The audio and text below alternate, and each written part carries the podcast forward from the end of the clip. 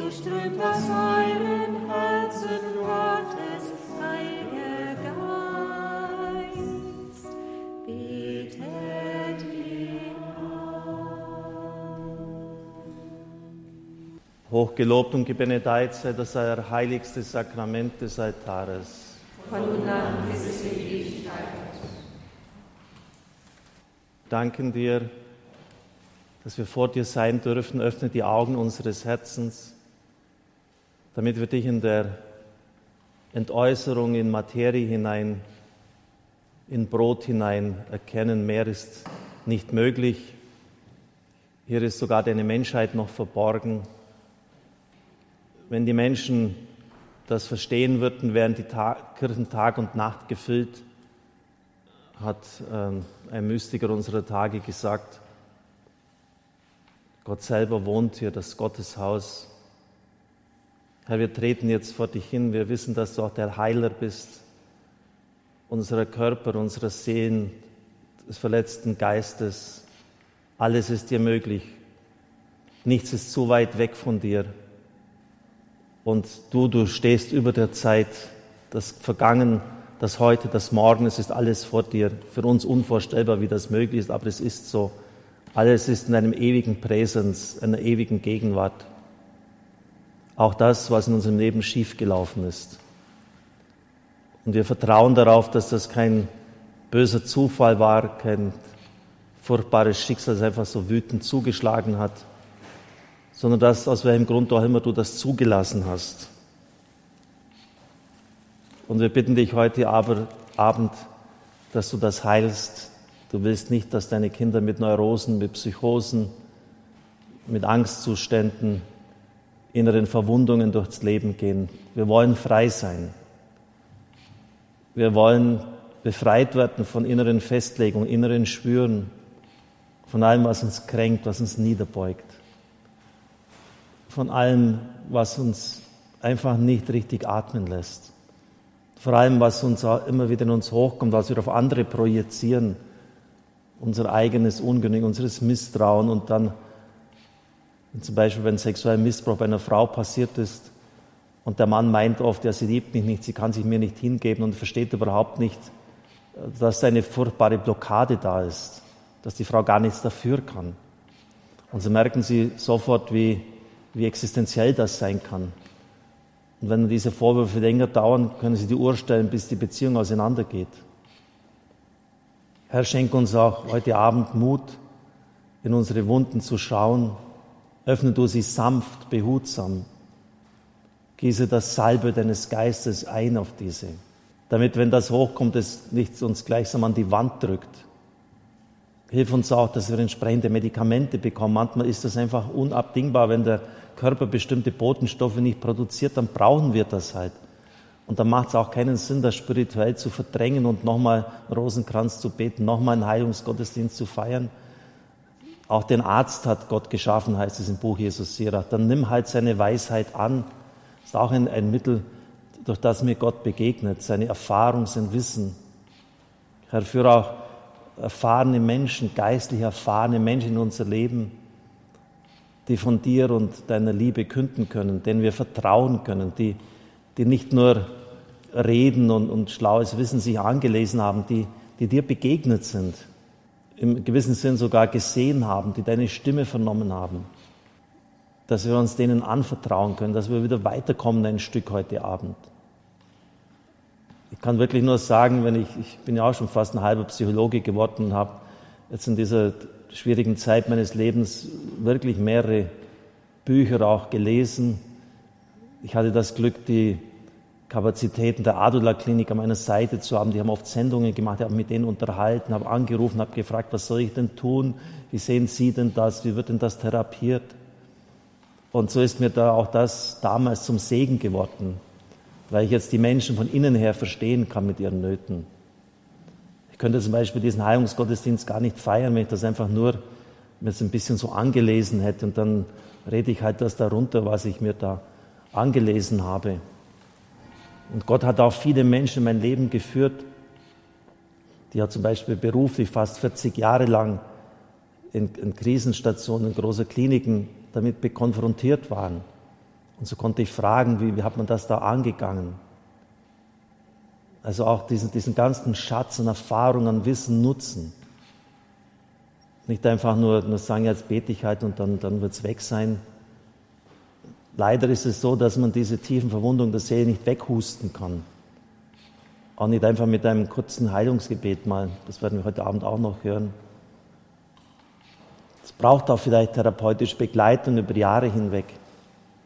Und wehe, wenn Sie in der Pubertät nicht zur Identität gefunden haben, dann sind Sie ständig ein Revoltierender, ein Revoluzer oder ein nach innen gekehrter. Auf jeden Fall ist Unzufriedenheit Ihr ständiger Lebensbegleiter. Und so bitten wir dich, lass, lass den Himmel heute offen sein, Vater, über uns, über allen, die uns über Radio und Fernsehen verbunden sind, jetzt hier in dieser Kirche. Lass den Himmel offen sein. Nimm jetzt alles weg, was, wäre, was, was uns jetzt hindert, wirklich bei dir zu sein. Ich bitte auch jene, die jetzt zu Hause sind, machen Sie jetzt nicht gleichzeitig noch irgendwo andere Faxen, schalten Sie den Fernseher vielleicht aus das Heilung geht nicht so nebenbei. Konzentrieren Sie sich vollkommen auf das, was gesagt wird. Stellen Sie sich vor, der eucharistische Christus ist auch bei Ihnen zu Hause. Das tut er, wenn wir ihn darum bitten und wir tun es ja. Und bitten Sie, dass er Sie in der Tiefe Ihres Seins heilsam berührt. Heiliger Geist, gieß Kraft und Stärke aus wie nie zuvor. Bring jetzt auch jene, die vielleicht im Auto gerade zufällig unterwegs sind. Ja, genau du, du, du bist jetzt angesprochen.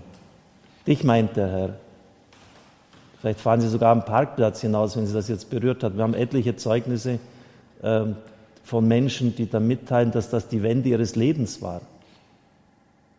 Mein Herr und mein Gott, nimm alles von mir, was mich hindert zu dir. Mein Herr und mein Gott, gib alles mir, was mich fördert zu dir. Mein Herr und mein Gott, nimm mich mir und gib mich ganz zu eigen dir. Amen. 626.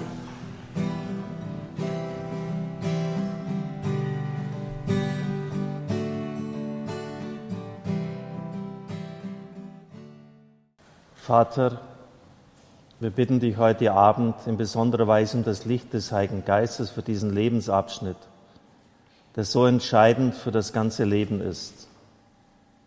Lass jeden erkennen, was noch der Heilung bedarf. Bitten um die Gnade, dass es gleichsam nachreifen kann, was damals nicht zur Entfaltung kommen konnte. Denn nur so ist das weitere Leben und das Alter mit Freuden möglich. Die Pubertät ist vielleicht die schwierigste Phase im Leben eines Menschen. Es ist die zweite Trotzphase. Bisher ging es immer um das Sein. Ich bin das, was ich empfange bin das, was ich lerne. Jetzt geht es um das Werten. Ich bin einer, aus dem etwas werten wird. Und das ist ein fundamentaler Unterschied. Jemand hat einmal etwas salopp gesagt, Pubertät ist, wenn die Puppen tanzen. Es kann sein, dass Probleme aus der früheren Phase ihres Lebens vor der Pubertät noch nicht gelöst sind. Und dann kommen sie hier natürlich nochmal verstärkt hoch. Man könnte gleichsam schreiben über diese Phase wegen Umbauarbeiten geschlossen. Dahinter steht die bedrohliche Frage, ich bin einer, aus dem etwas werden wird. Für den jungen Menschen schaffe ich es. Er muss jetzt fähig werden, gute Beziehungen zur Welt der Arbeit aufzunehmen, denn jetzt endet definitiv die Kindheit. Es geht bereits jetzt in eine berufliche Richtung. Alle Entwicklungsschritte werden in Frage gestellt, auch die positiven. Zum Beispiel Identifizierungen, auf die ich mich verlassen habe. Es geschehen große Veränderungen, vor allem körperlich. Und das muss emotional und seelisch verkraftet werden. Jedes Jahr ändert sich viel. Wer bin ich denn jetzt? Das kindliche Selbstbild passt nicht mehr. Ich bin vielleicht sogar größer als die Vater, Vater oder die Mutter. Körperproportionen stimmen nicht mehr. Plötzlich wachsen Haare, wo keine waren zuvor. Es geht um die Suche nach Dauerhaftigkeit, Identität. Und das ist natürlich schwierig, wenn ich immer wieder ein anderer bin. Manche kommen sich vor wie ein Wackelpudding in dieser Zeit.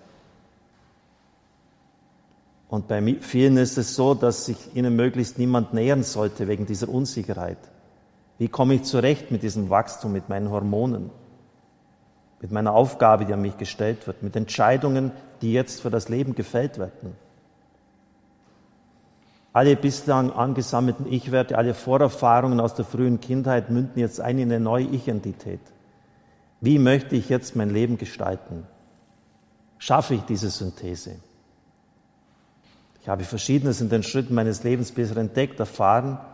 Jetzt geht es um die Zusammenfassung in einem Ganzen, in einem Ich. Das treibt den Jugendlichen unheimlich um, denn wenn es nicht gelingt, bleibt nur das Zerbrechen. In geistiger Hinsicht kämpfen die Jugendlichen dieser Zeit regelrecht um das seelische Überleben, auch im Kampf gegen die Eltern, von denen sie sich ablösen.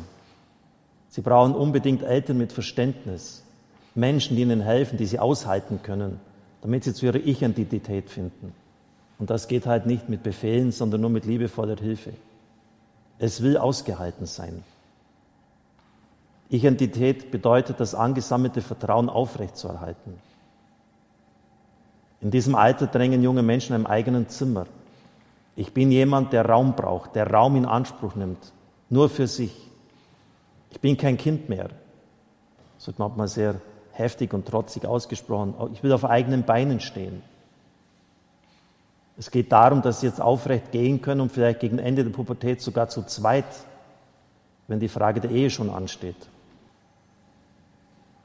Was über den Körper erlebt wird und wurde, wird nun plötzlich auch zur seelischen Existenz. Ich bin auch nicht nur einer für mich, sondern auch einer, aus dem etwas wird im Vergleich zu anderen, zu meiner Altersgruppe. Das werden wir noch hören dann. Und zwar auf einem ganz individuellen Weg. Wer bin ich? Im Vergleich auch zu anderen. Finde ich den Weg, der zu mir passt?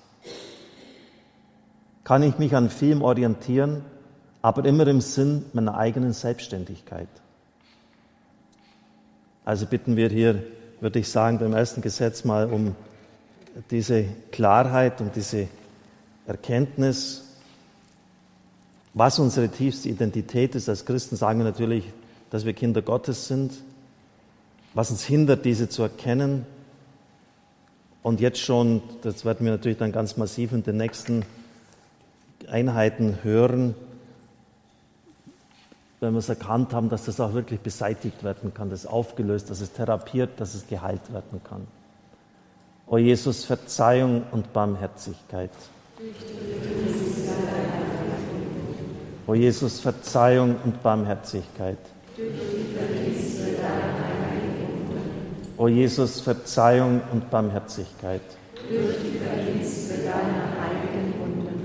O Jesus, Verzeihung und Barmherzigkeit durch die Verdienste deiner heiligen Wunden. O Jesus, Verzeihung und Barmherzigkeit. Durch die Verdienste deiner heiligen Wunden. O Jesus, Verzeihung und Barmherzigkeit. Durch die Verdienste deiner heiligen Wunden. O Jesus, Verzeihung und Barmherzigkeit. Durch die Verdienste deiner heiligen Wunden. O Jesus, Verzeihung und Barmherzigkeit. Durch die Verdienste deiner heiligen O Jesus, Verzeihung und Barmherzigkeit. Durch die Verdienste deiner heiligen Wunden. O Jesus, Verzeihung und Barmherzigkeit. Durch die Verdienste deiner heiligen Wunden. Himmlischer Vater, ich opfere dir die Wunden unseres Herrn Jesus Christus auf. Um die Wunden unserer Seelen zu heilen. Herr, lass uns diese Identität zuteil werden, vor allem im tiefsten Innersten. Du bist geliebt, du bist gewollt. Du darfst Fehler machen, aber so wie der Junge, der da acht Seiten, sieben Seiten da einzeilig beschrieben vorgelesen hat und der, der Priester das einzig Richtige gemacht hat, Junge, lass doch den Quatsch und hat ihn in die Arme genommen und plötzlich Plötzlich war, hat er die Liebe des Vaters durch diese Umarmung erfahren, des himmlischen Vaters und, diesen, diese, diesen irrsinnigen Berg an Sünden, den er gemeint hat zu haben. Also dieses Skrupel, all das ist plötzlich weggewischt worden. Herr, schenk uns dies im Namen des Vaters, des Sohnes und des Heiligen Geistes. Licht dieser Welt, du strahlst in unserer Nacht auf. Gleichnis den Weg lässt mich sehen. Identität und Umwelt. Wissen Sie, wer Sie sind? Oder leiden Sie an einem Verlust von Identität? Am schlimmsten ist es natürlich, wenn ich nicht einmal weiß, ob ich Mann oder Frau bin. Sind Sie sich Ihres Geschlechtes nicht sicher, weil das Ihnen vielleicht irgendwann einmal abgesprochen wurde? Haben Sie negative Erfahrungen mit Ihrem Geschlecht gemacht? Aber auch ganz grundsätzlich habe ich mir eine Festigkeit. Ich bin ich und wenn dir das nicht gefällt, dann schaust du halt weg. Oder falle ich gleich um, wenn mich jemand herabsetzt? Wie reagiere ich darauf? Beleidigt, unsicher. Verstehen Sie es recht, es geht nicht um Egoismus, es geht um innere Sicherheit und Freiheit, innere Standfestigkeit. Und zwar unabhängig von dem, was andere über mich denken. Oder habe ich ständig Zweifel in mir? Wer bin ich überhaupt? Was will ich denn werten? Wie sehen mich die anderen? Macht mir ihr Verhalten unsicher?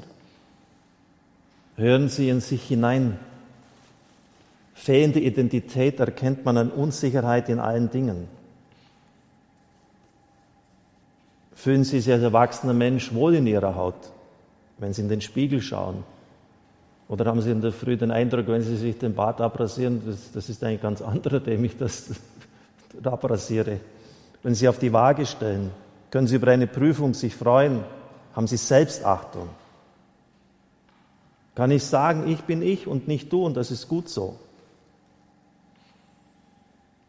Das ist nicht einfach. Und es kann manchmal sehr lange dauern, bis man das sagen kann. Kann ich auch selbstständig handeln? Ich brauche nicht immer in der ersten Reihe stehen. Ich kann in etwas mitwirken, auch wenn ich nicht der Boss bin. Kann ich einen Anführer akzeptieren und trotzdem mitmachen und mich freuen? Vielleicht würde ich es auch gerne selber machen, aber ich habe vielleicht gar nicht die Begabung dazu, die der andere hat. Oder reagiere ich neidisch und eifersüchtig?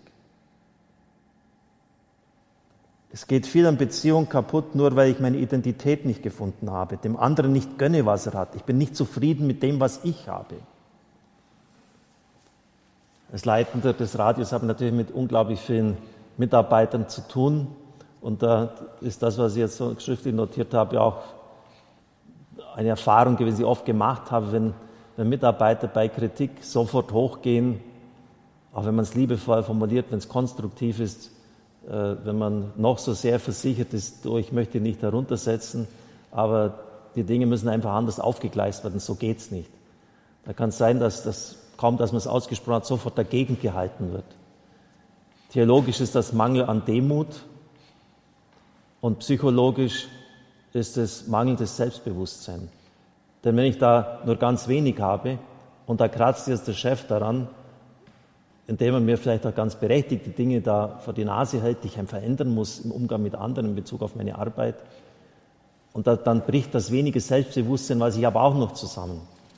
Und dann wehre ich mich sofort. Also das kann auch ein Punkt sein, wenn Sie mal ein bisschen nachdenken, ob ich andere Meinungen und Kritik akzeptieren kann dann sind sie frei. Wenn sie sich ständig in die Verteidigungshaltung geben, verkrampfen sie sich. Lebe ich ein erfülltes Leben oder existiere ich bloß? Und Leute, die nicht zur Identität gefunden haben, sind nicht zum Dialog fähig, sondern nur zur Diskussion. Sie können nicht wirklich hinhören. Tolerant sein als Beispiel kann heißen, ich halte nicht für richtig, was du sagst aber ich kann mit deiner Meinung leben, ich kann das aushalten. Wehe, wenn die Eltern in dieser Zeit eine Intoleranz in sich haben. Dann wird diese Phase ganz problematisch. Wenn sie die jungen Leute nicht aushalten können, weil dann kann es sein, dass die ganz ausrasten und, und vollkommen in die Rebellion hineingehen, vielleicht sogar auch ausziehen, obwohl es vielleicht noch gar nicht dran wäre. Es ist ein Prozess. Das geht nicht von heute auf morgen. Es ist immer ein Sterben, um zum neuen Leben zu kommen. Kann ich dieses Sterben vollziehen? Die Identität ist das einzige Bollwerk, das ich in einer Welt habe, mit vielen falschen Meinungen und Manipulationsversuchen.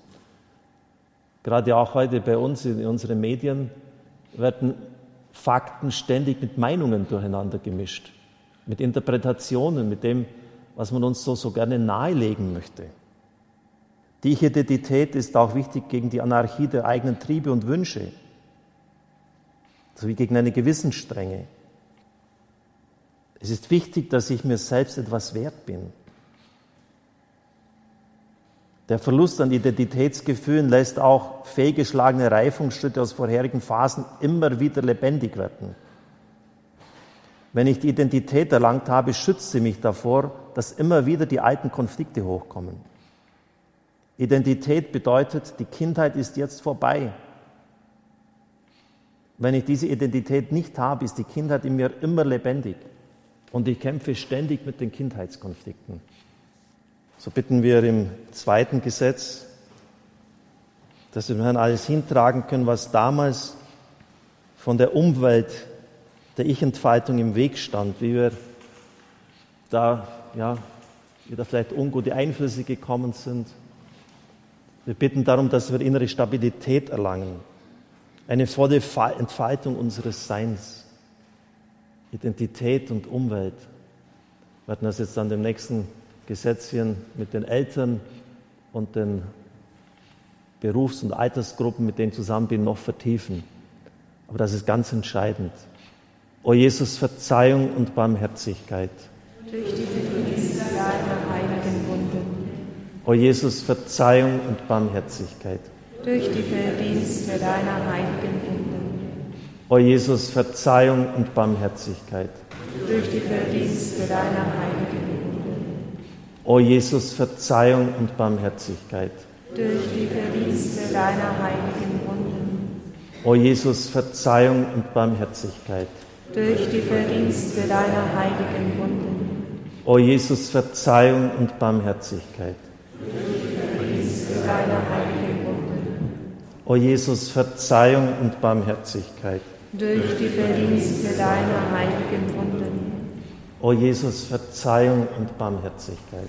Durch die Verdienste deiner heiligen Wunden. O Jesus, Verzeihung und Barmherzigkeit. Durch die Verdienste deiner heiligen Wunden. O Jesus, Verzeihung und Barmherzigkeit. Durch die Verdienste deiner heiligen Wunden. Himmlischer Vater, ich opfere dir die Wunden unseres Herrn Jesus Christus auf. Um die Wunden unserer Seelen zu heilen. Und so bitten wir dich, Herr, schenk uns diese innere Standfestigkeit, dass diese Verunsicherungen, die vielleicht ganz tief im Un- und Unterbewussten sind, in der Kraft deiner Liebe, deiner heilenden Gegenwart ausgelöst, aufgelöst werden, dass das Licht deiner Gnade dort hineinscheint, wo wir vielleicht gar nicht mehr selber wissen, was denn da passiert ist, aber wo vielleicht von der Umwelt her so negative Einflüsse da waren, die uns irgendwie gehindert haben, diese Identität zu entfalten. Im Namen des Vaters und des Sohnes und des Heiligen Geistes. Amen. Durch seine Wunden sind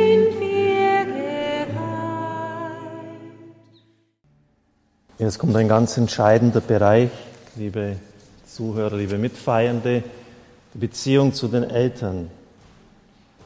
Nun kann es sein, dass die Umwelt so radikal versucht, entweder diese Ich-Entwicklung voranzutreiben oder sich dagegen sogar aggressiv wehrt, das Ausprobieren von Identität verhindert. Dann wehrt sich der Jugendliche ganz radikal. Hat die Umwelt sie gezwungen, selbstständig zu sein? Wurden sie gedrängt, diese Entwicklung voranzutreiben, schneller zu machen? Das kann zum Beispiel dadurch geschehen, dass sie den Betrieb übernehmen mussten, obwohl sie selber noch gar nicht ausgereift waren. Sie waren halt der Älteste. Der Vater ist gestorben, es musste weitergehen. Das kann gut gehen. Es kann sein, dass jemand an dieser Aufgabe wächst, zu einer guten Selbstständigkeit gelangt, aber man kann auch daran zerbrechen, sich ständig überfordert fühlen. Und man hat dann kein Vertrauen mehr in sich selbst. Mussten sie so selbstständig handeln, obwohl sie selbst noch auf der Suche waren. Möglich ist auch die Behinderung. Wenn der Vater sagt, solange du deine Füße unter meinen Tisch streckst, tust du, was ich sage. Der Sohn, die Tochter ist angewiesen auf das Elternhaus, er kann nicht fliehen. Also verhält er sich still. Wenn ich brav bin, bin ich geliebt. Und dieses Bravsein durchzieht sie so die Pubertät und das ganze Leben lang. Und sie wird nie eine selbstständige Person. Kann aber auch sein, dass es Ärger gibt und der Vater sie hinauswirft. Stellen Sie sich selbst die Frage, durften Sie pubertieren? Durften Sie eine andere Meinung haben als der Vater? Hat der Vater mit Ihnen gesprochen und Sie nach Ihrer Meinung gefragt? Der Vater vor allem, die Autorität spielt jetzt eine ganz große Rolle. Hat er Ihre Meinung respektiert oder sie einfach weggewischt? Respektiert, dass Sie auch eine eigene Meinung haben? Hat er Begründungen angegeben? Der junge Mensch muss sich wehren, denn ohne das Gefühl der eigenen Identität ist ein befriedigendes Leben nicht möglich.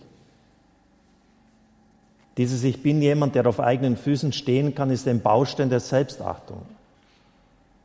Und vielleicht haben Sie entdeckt, in diesem Moment, als ich selbstständig war, vielleicht auch beruflich, hatte ich ein ganz positives Grundempfinden im Vergleich zu früher, als ich nur abhängig war. Und darauf baue ich mein weiteres Leben auf. So wächst die Überzeugung in mir, ich schaffe es, mich zu einer eigenen Persönlichkeit zu entwickeln, innerhalb der verschiedenen Wertewelten. Man muss auch erfahren dürfen, ich muss nicht einfach ständig gehorchen, sondern ich habe den Anspruch und auch die Fähigkeit zu verstehen, was da abläuft. Darf ich erfahren, warum ich dies oder jenes tun soll? Dann tue ich es aus Überzeugung und nicht bloß aus Gehorsam. Der junge Mensch ist dann stolz, wenn er Anerkennung von den Eltern oder der Gruppe bekommt auch wenn er es vielleicht nach außen nicht zugeben wird. Aber er braucht das unbedingt.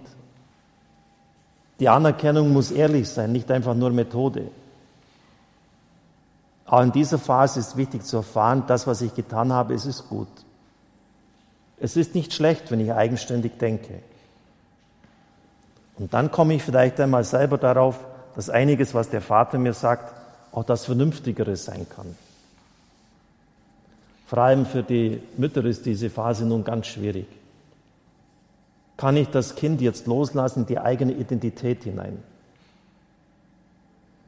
In der Pubertät ist es lebensnotwendig, auf eigene Füße zu kommen, frei zu sein. Manchmal müssen Eltern auch gegen ihre Gefühle die Selbstständigkeit der Kinder zulassen, aus Liebe zu ihnen. Das ist wahre Liebe. Die Kinder sollen sich in dieser Zeit von den Eltern trennen dürfen und nicht an ihnen kleben bleiben. Früher wurden die Kinder, als sie erwachsen wurden, in Dienst anderer Familien gestellt, damit sie sich finanzieren können, wenn man zu Hause es nicht mehr leisten hat können. Sie sind zu einem Meister gezogen. Das hat sich heute natürlich verändert. Viele bleiben noch zu Hause wohnen, wenn sie studieren. Aber auch hier kommt einmal der Ablöseprozess. Zum Beispiel, dass man den Eltern nicht mehr mitteilt, wohin man geht, wie lange man wegbleibt.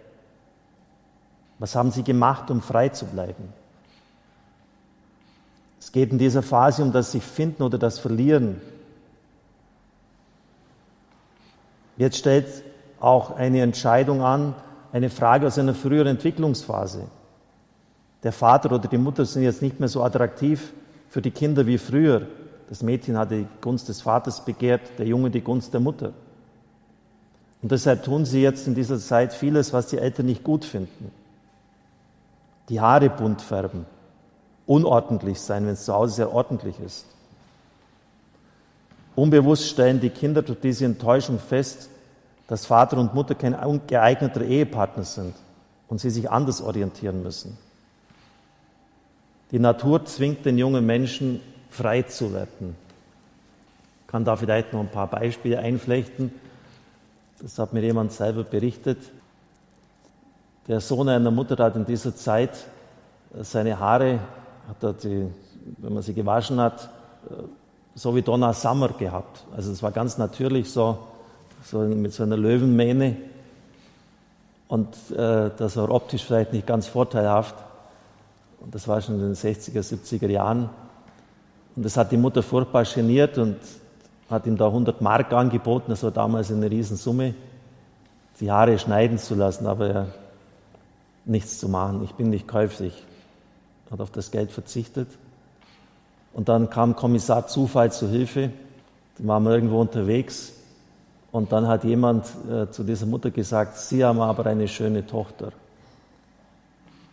Sie können gar nicht schauen, wie schnell der junge Mann beim Friseur war. Oder anders, einer hat immer so äh, eisenbeschlagene Stiefel gehabt und, und fühlt sich da wie ein Macho und, und weiß Gott wie. Für die Mutter war es furchtbar und alles Zureden, doch diese ja, fast schon wie Neonazi ausschauende Stiefel endlich wegzulassen, haben nichts getaugt. Und dann geht der junge Mann zum Einkaufen, möchte also wieder so ein paar Schuhe haben. Die Verkäuferin sagt entsetzt, um Gottes Willen, das ist doch längst nicht mehr in der Mode. Ja, sofort hat er den Wunsch aufgegeben. Also manchmal können Sie eigentlich nur hoffen, äh, dass jemand von außen her dann korrigierend einwirkt. Wo der Prozess der Loslösung nicht funktioniert hat, kann es zu Bindungen kommen zu älteren Menschen oder älteren Männern oder Frauen. Das heißt, ein junger Mann heiratet nicht eine Frau, sondern seine Mutter. Er nimmt die Frau als Mutterersatz. Das ist natürlich nicht der Normalfall. Aber ganz gewiss kennen Sie Situationen, wo das vorgekommen ist. Es muss natürlich auch nicht immer ein Problem dahinter stehen, wenn ein großer Altersunterschied in der Beziehung besteht. Aber es gibt diese Situationen und die sind dann sehr ungesund, wenn ich die Mama oder den Papa heirate. Also beten wir besonders für die Eltern um um die Weisheit, die richtige Weisheit, diese schwierige Situation zu handeln, um Geduld, um die richtigen Worte, vor allem für Frauen, dass sie, vorher war das Baby äh, noch ganz und gar, Mama war alles von ihm abhängig. Und jetzt ist es einfach nur peinlich, wenn die Mama da kommt und so, das beschreibt er mal Scott Hahn, gut, in der Schule war es ihm schlecht und hat zwar kaum noch laufen können, so übel war es ihm, aber die Mutter sollte unbedingt im Auto bleiben. Es ist ja nur, das ist nur noch peinlich, wenn, wenn die Mama kommt und ihn von der Schule holt und die Klassenkameraden sehen das. Das beschreibt in seinem Buch Maria und sein Vater hat dann zu Hause den Kopf gewaschen. Überlege mal, wie du deine Mutter behandelst. Aber verstehen Sie, nur wenige Jahre zuvor war die Mutter alles und jetzt ist es einfach nur noch peinlich, wenn der Pubertierende da von der Mama abgeholt wird. Furchtbar. Und das muss man schon als Frau verkraften können. Das ist wirklich nicht leicht. O Jesus, Verzeihung und Barmherzigkeit. Durch die Verdienste deiner heiligen O Jesus, Verzeihung und Barmherzigkeit. Durch die Verdienste deiner heiligen. O Jesus, Verzeihung und Barmherzigkeit. Durch die Verdienste deiner heiligen Wunden. O Jesus, Verzeihung und Barmherzigkeit durch die Verdienste deiner heiligen Wunden. O Jesus, Verzeihung und Barmherzigkeit. Durch die Verdienste deiner heiligen Wunden. O Jesus, Verzeihung und Barmherzigkeit. Durch die Verdienste deiner heiligen Wunden. O Jesus, Verzeihung und Barmherzigkeit.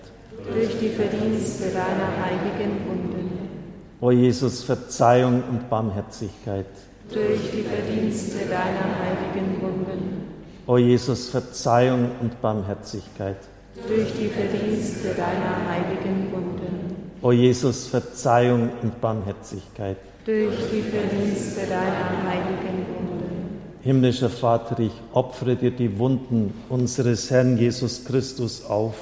Um die Wunden unserer Seelen zu heilen. Allmächtiger Gott, wir bitten dich, dass du jetzt geistig auch die Nabelschnur durchtrennst, wo Leute sich nicht getrennt haben zur Mutter hin, überall dort, wo ungute Bindungen ans Elternhaus sind, wo man es nicht erlaubt hat, dass das Kind frei wird, dass es selbstständig wird, wo das unterdrückt worden ist. Überall, wo, wo dadurch ein, ein, ein, irgendein Wurm hineingekommen ist, eine Beziehung zu den Eltern, wo man es einfach nicht akzeptieren hat können, dass es jetzt anders ist und eigenständig wird. Herr, gib, dass wir von all dem, was dort schiefgelaufen ist, innerlich befreit werden. Im Namen des Vaters und des Sohnes und des Heiligen Geistes. Amen.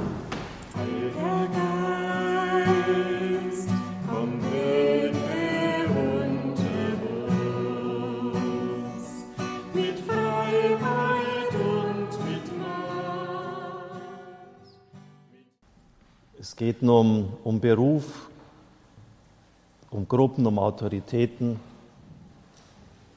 Na, Eriksen ist die Hauptursache für die Unruhe in dieser Zeit die Unfähigkeit, sich für eine berufliche Identität zu entscheiden. Natürlich geht es auch um Sexualität, das werden wir gleich hören. Oft versuchen junge Menschen die Bewältigung dieser Konflikte durch Gruppen oder Gruppenzwang zu erreichen. Das eigene Gewissen wird an eine Gruppe, an den Gruppenführer delegiert. Auch Betäubungsmittel können eine Rolle spielen. Ein Zeichen dieser Angst ist auch die Intoleranz, die man dann gegen andere Gruppen und Andersdenkende in sich trägt.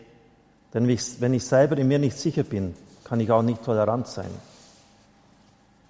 Entscheidend ist auch die Frage, komme ich an in meiner Altersklasse?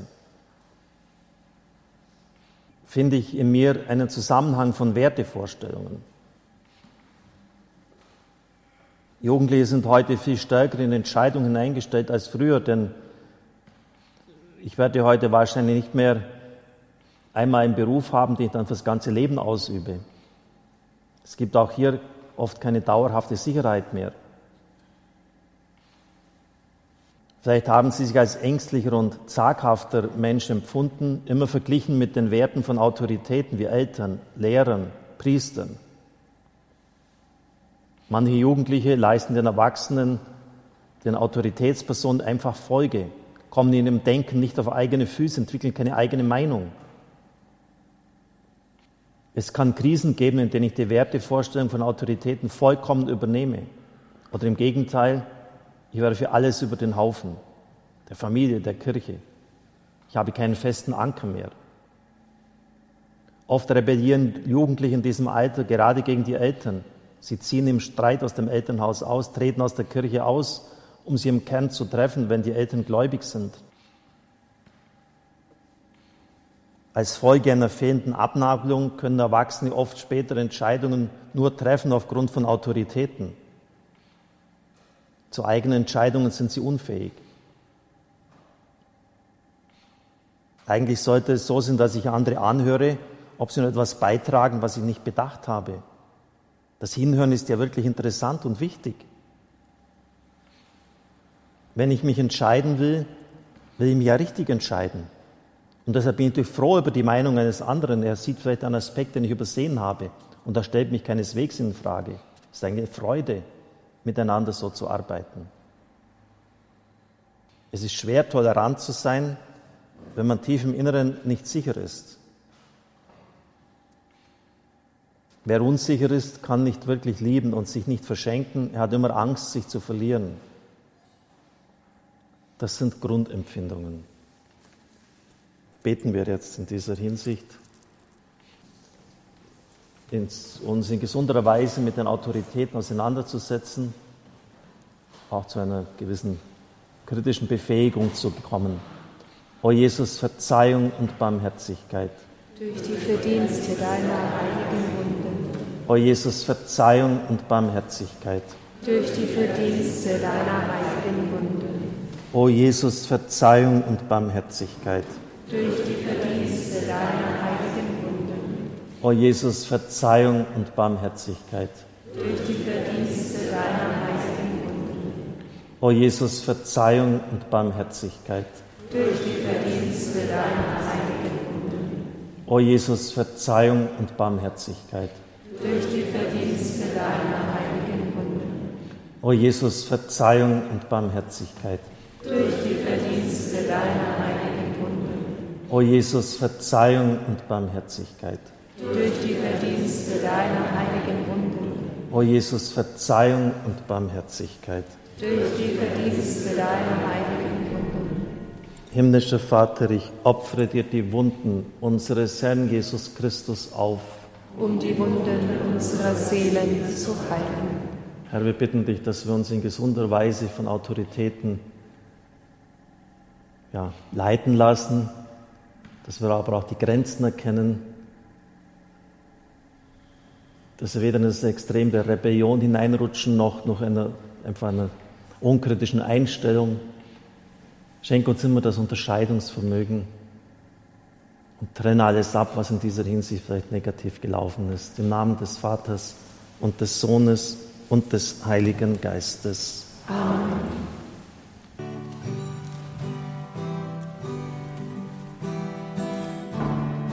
Du bist der Herr, der mein Haus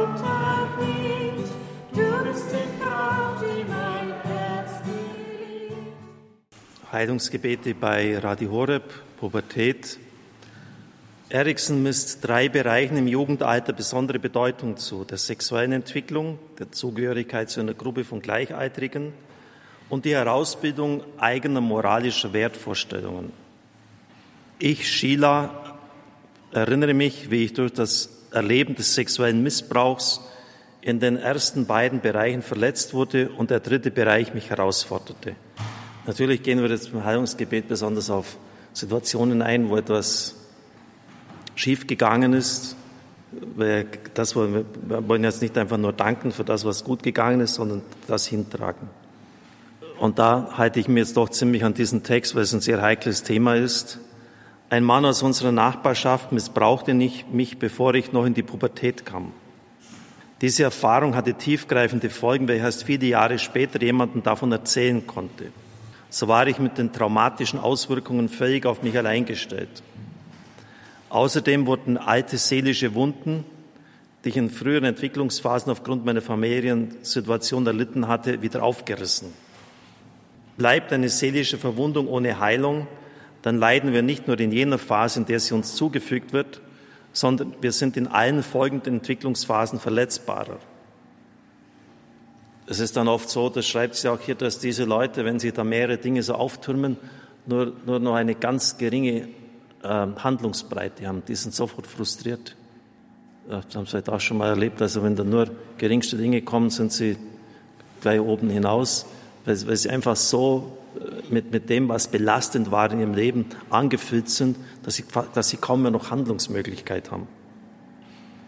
James Pennebaker untersuchte die Relation zwischen dem Vertrauen, das man einem anderen Menschen entgegenbringt, und körperlichen Erkrankungen als Folgen eines Traumas. Er kam zu dem Ergebnis, dass sexueller Missbrauch ein traumatisches Ereignis ist, das äußerst selten einer anderen Person anvertraut wird. Jene, die den sexuellen Missbrauch keiner anderen Person anvertrauen, erkranken viel häufiger an stressbedingten Krankheiten als solche, die sich anvertrauen können. In den 80er Jahren geschrieben. Also Sie merken, dass das Reden, das sich öffnen können, ist was ganz Wichtiges auf diesem Bereich. Und in Deutschland haben namhafte Psychologen, ich möchte das jetzt nicht nennen, genau das Gegenteil gesagt. Das bewirkt eine Retraumatisierung. Also ja nicht darüber sprechen.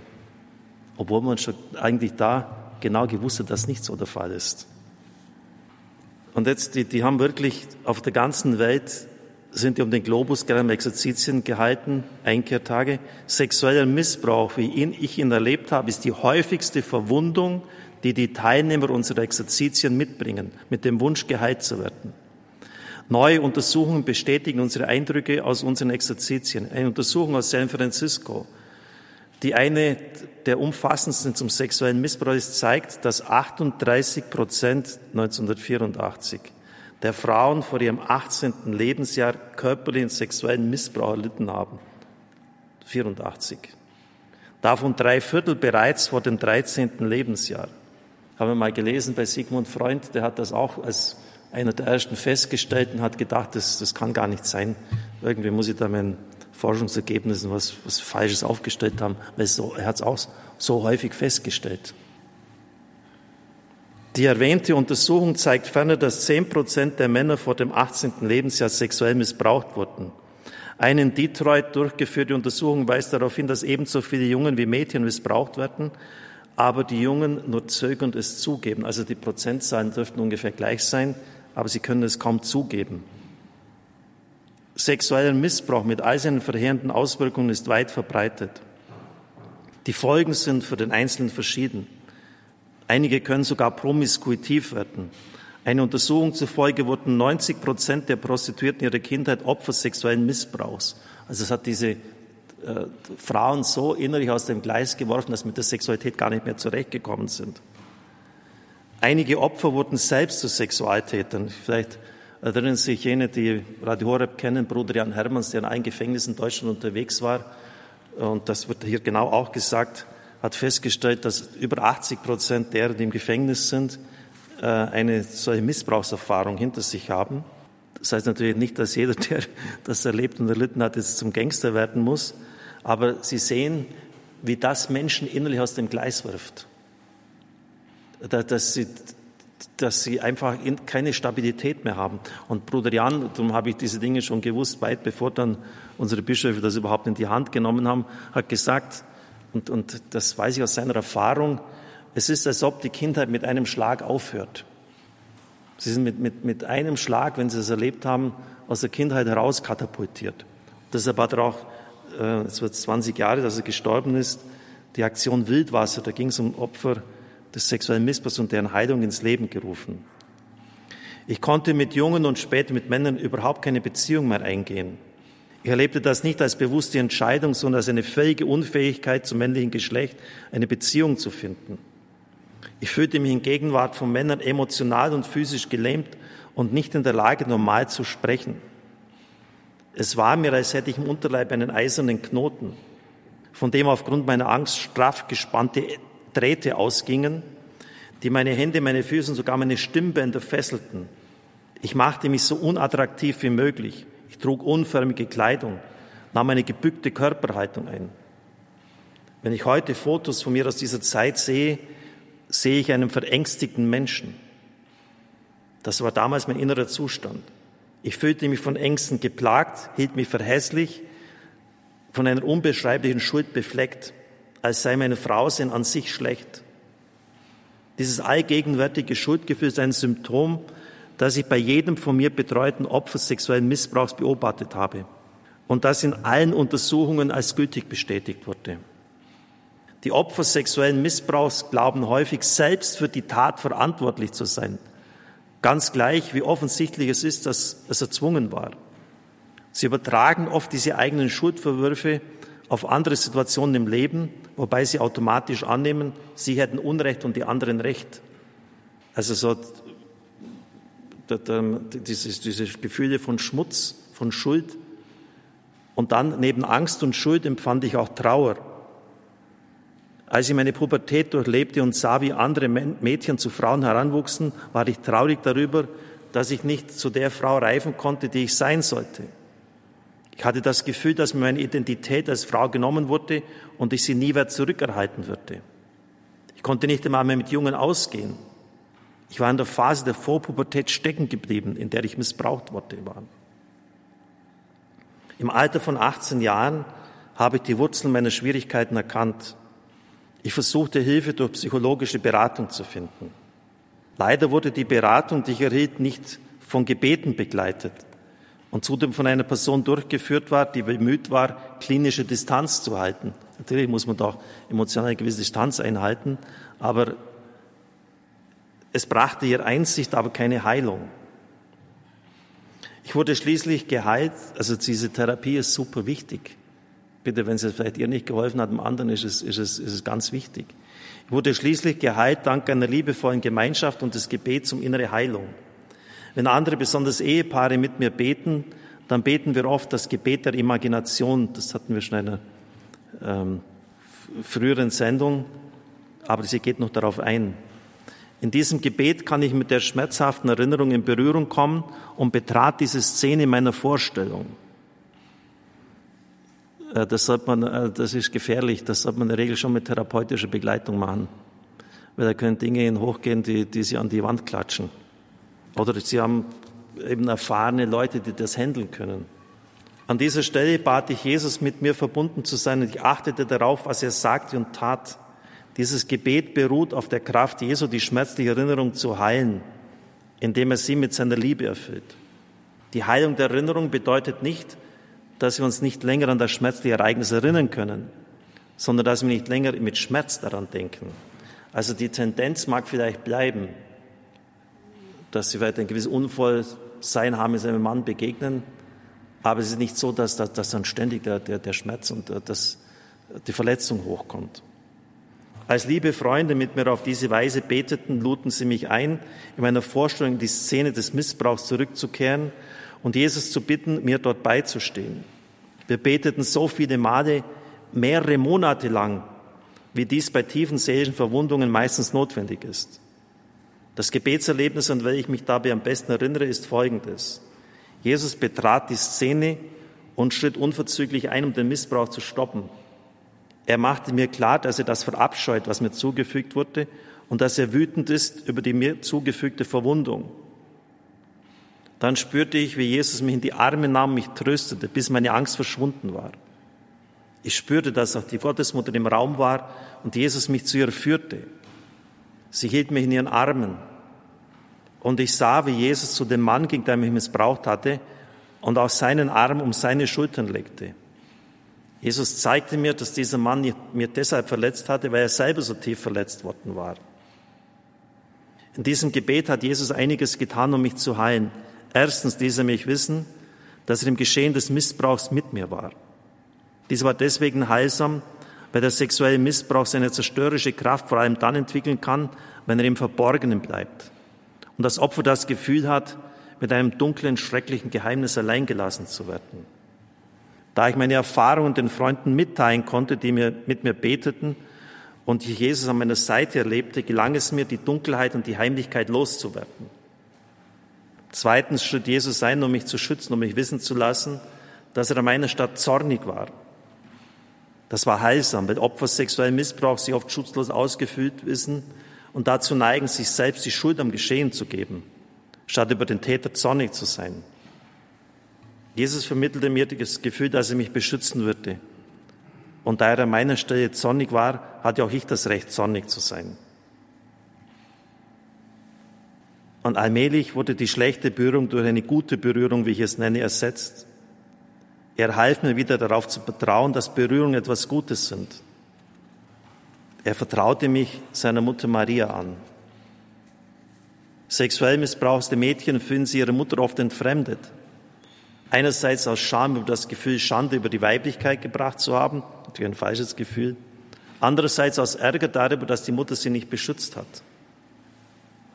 Nach mehreren Monaten intensiven Gebets und der Gegenwart von Menschen mit gesunden Beziehungen waren alle Folgeerscheinungen des sexuellen Missbrauchs verschwunden. Ich fühlte mich nicht mehr ängstlich, nicht mehr gelähmt, nicht mehr schuldig, niedergedrückt. Auf einmal löste sich in einer Gebetszeit auch der eiserne Knoten in meinem Unterleib und ich spürte ihn nie wieder. Ich begann mich attraktiver zu kleiden, eine aufrichtige Haltung einzunehmen. Leute, die mich einige Monate lang nicht gesehen hatten, erzählten mir, ich sei ein anderer Mensch geworden. Ja, da wäre natürlich unendlich viel dazu zu sagen. Viele Opfer sexuellen Missbrauchs glauben, so tiefe Verwundungen erlitten zu haben, dass eine Heilung nicht mehr möglich ist. Ich weiß, sie ist aber möglich. Natürlich können wir jetzt in zehn Minuten nicht da das Drama eines ganzen Lebens auflösen, aber vielleicht können es einfach wichtige Hilfe, Hinweise für Sie sein. Zum Beispiel nur der eine, dass Sie darüber sprechen, dass wichtig ist, sich öffnen zu können. Aber natürlich nicht irgendjemand. Das schreibt sie auch. Es müssen Leute sein, die selber geistig erfahren, sie eine gesunde Sexualität leben. Aber ich glaube, das sind so einige Tendenzen jetzt schon vorgegeben worden oder Richtungen, die Ihnen vielleicht helfen können. Und vielleicht hören Sie das nochmal an, was hier gesagt worden ist. Und können Sie dann eine Therapie machen oder auf jemanden zugehen. Es geht darum, dass unser Leben gelingt. Oder dass Sie dieses Buch mal kaufen und dann wirklich, ich kann es nochmals, nochmals sagen, auch, auch zu Leuten, die das zu handeln verstehen, hingehen ja, das war mir so wichtig, dass ich kriege immer dann so einen Rüffel auch von meinen Leuten, wenn ich die Zeit überschreite.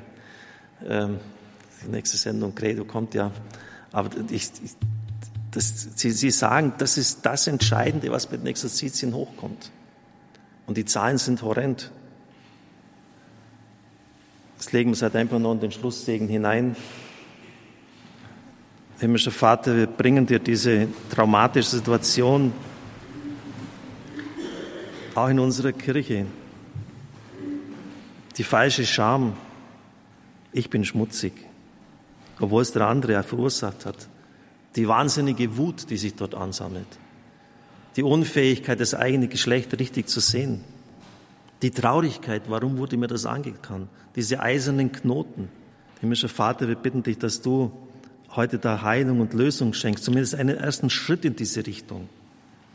Schenke, dass das Männer und Frauen, die das erlebt haben, auch von Klerikern erlebt haben, die dann ein vollkommen gebrochenes Bild zur Kirche bekommen haben.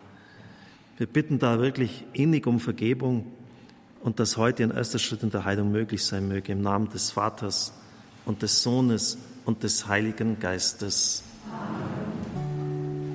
Tanta Mero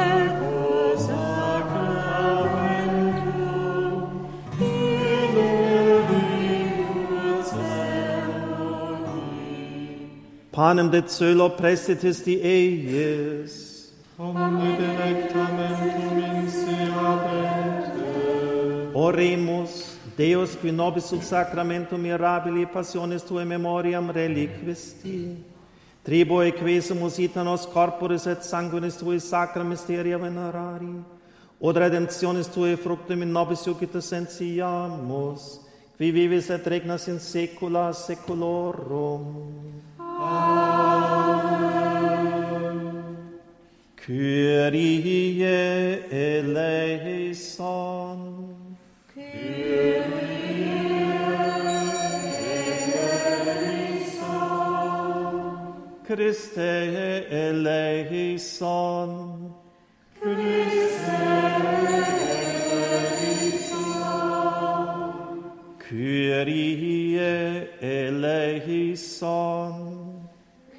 you.